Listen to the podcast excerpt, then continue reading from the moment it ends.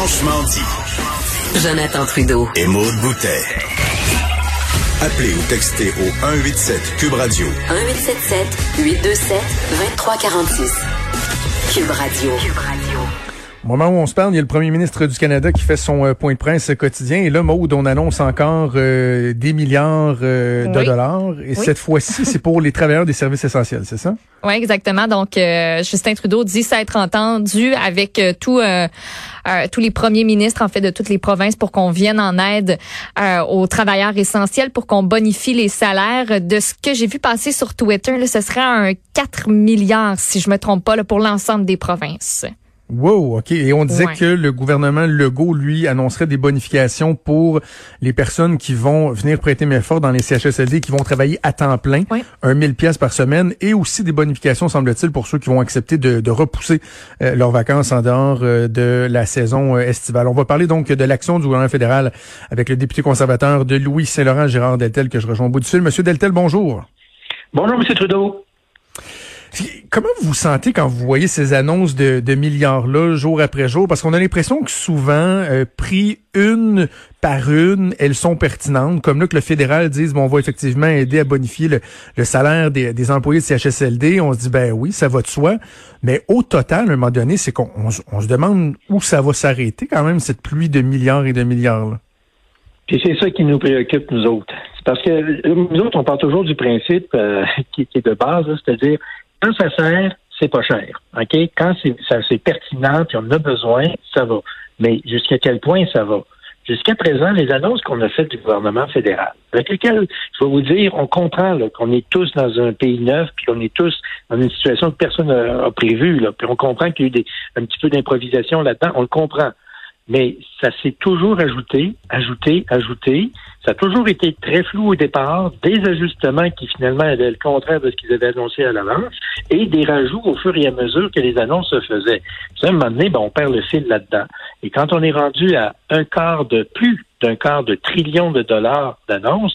D'ailleurs, euh, euh, QMI faisait la démonstration en fin de semaine avec ce qu'on appelle dans le métier un spread, c'est-à-dire un deux pages des annonces du mhm. gouvernement fédéral. À un moment donné, il faut, il faut avoir aussi un regard sévère là-dessus, puis se dire euh, est-ce que c'est pertinent, puis surtout, est-ce qu'on sait où on s'en va avec ça?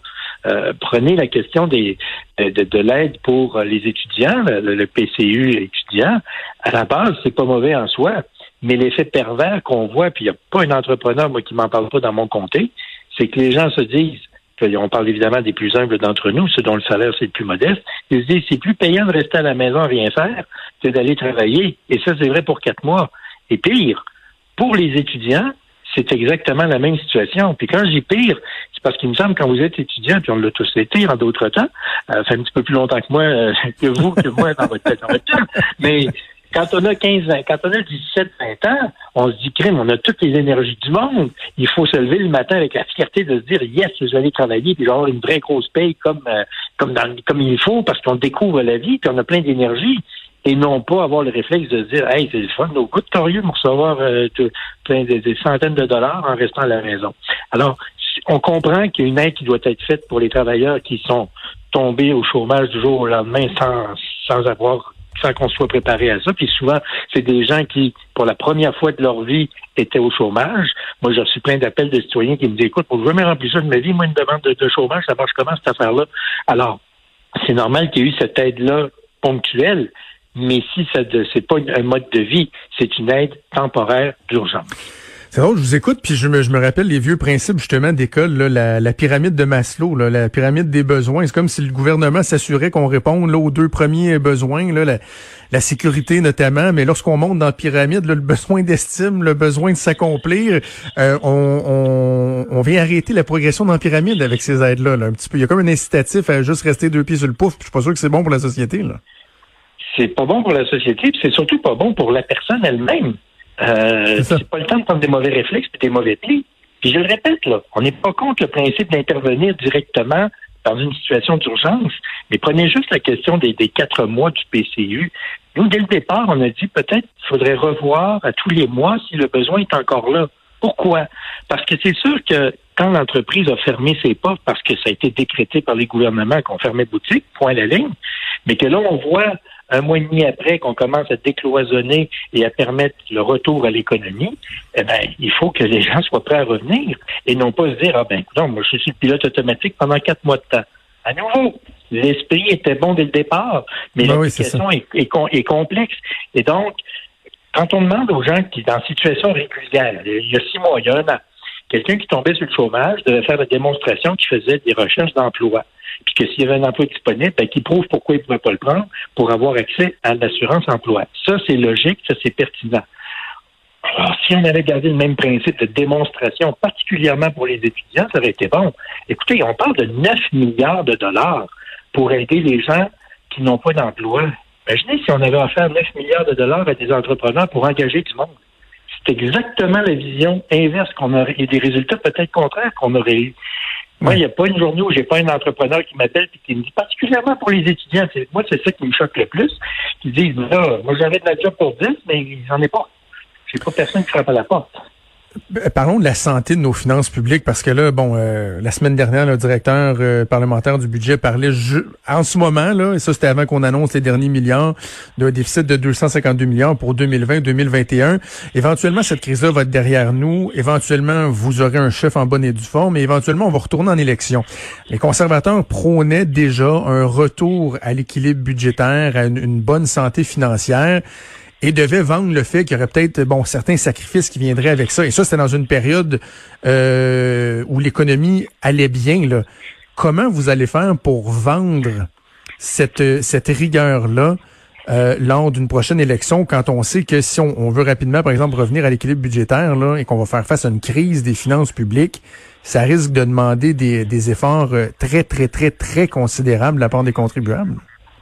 C'est sûr. C'est sûr et certain. Il est beaucoup trop tôt actuellement pour savoir comment va s'articuler notre, notre plan de match de campagne électorale, parce que d'abord, on ne sait même pas quand est-ce que l'élection va avoir lieu, et surtout... Et ni qui sera le chef. avec- Et, oui, c'est parce que nous, on va avoir notre chef au mois d'août, là. Ça, c'est, ça, c'est sûr. À partir du 21 août, en fait, dans les jours suivants le 21 août, on va avoir notre chef qui va être, qui va être en fonction.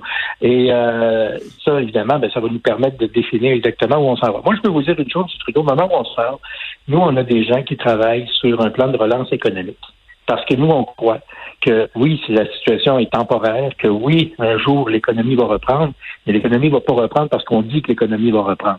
Il faut que ça vienne de l'épine dorsale de l'économie canadienne, c'est-à-dire par les petites et moyennes entreprises. Puis ça, c'est, l'entreprise privée qui crée la croissance, qui crée la, qui crée la richesse. C'est pas l'État. L'État est là pour éponger quand le drame survient, comme c'est le cas actuellement. L'État est là pour donner un coup de pouce aux entreprises pour se redémarrer, oui, mais la vraie marche se fait par l'initiative privée, par l'entreprise privée, par les besoins qui sont là.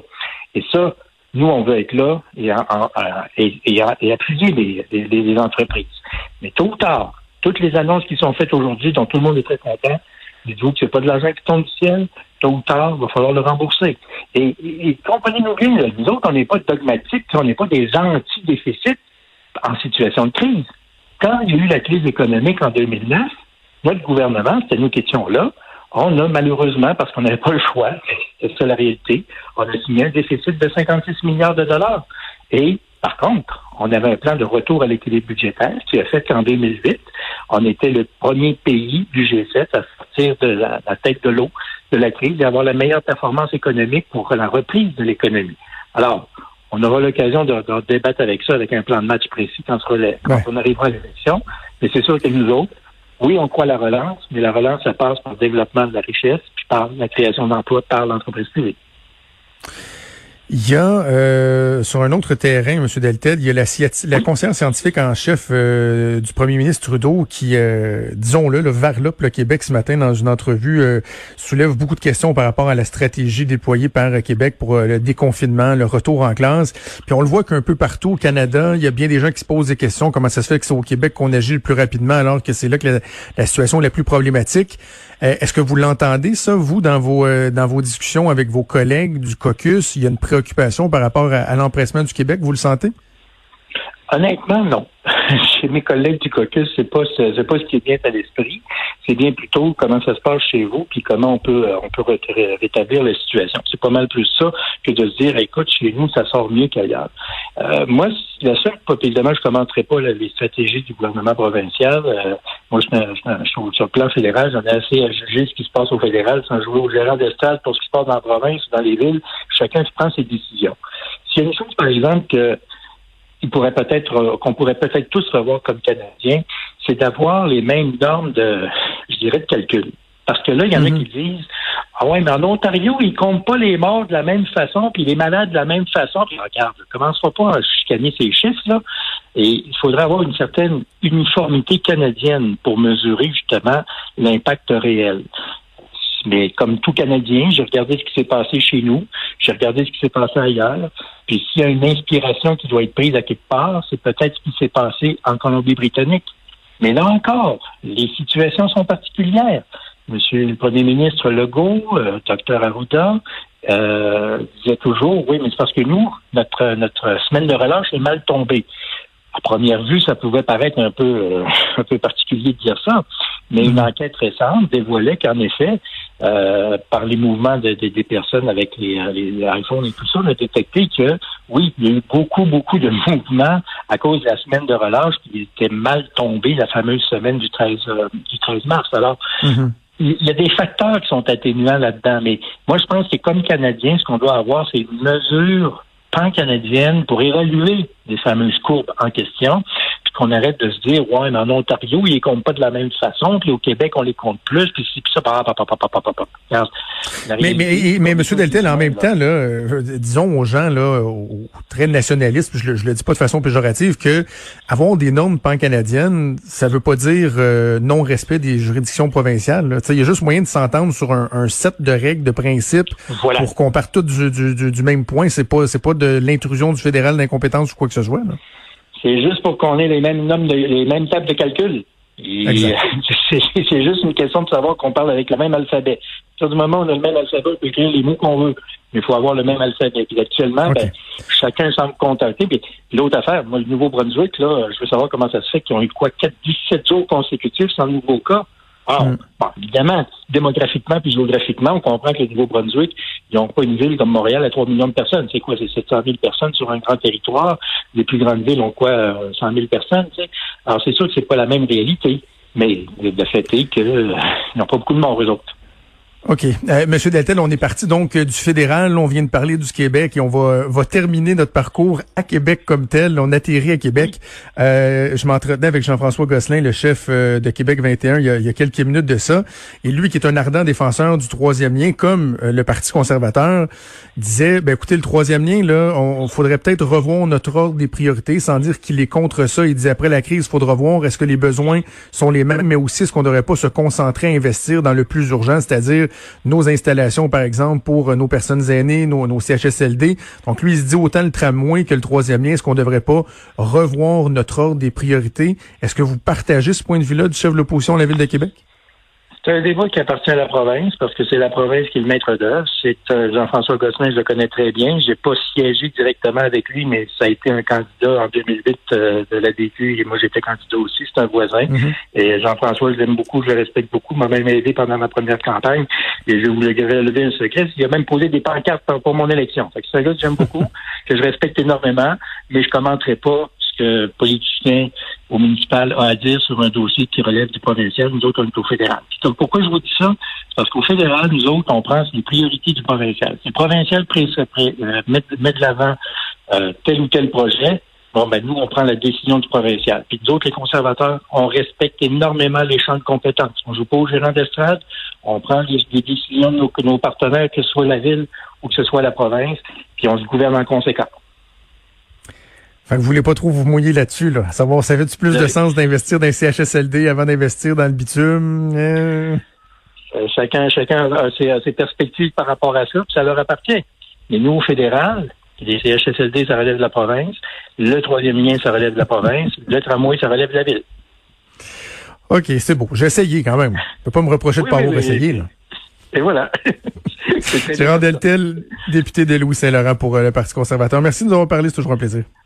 Au revoir, M. Trudeau. À la prochaine. Merci, au revoir.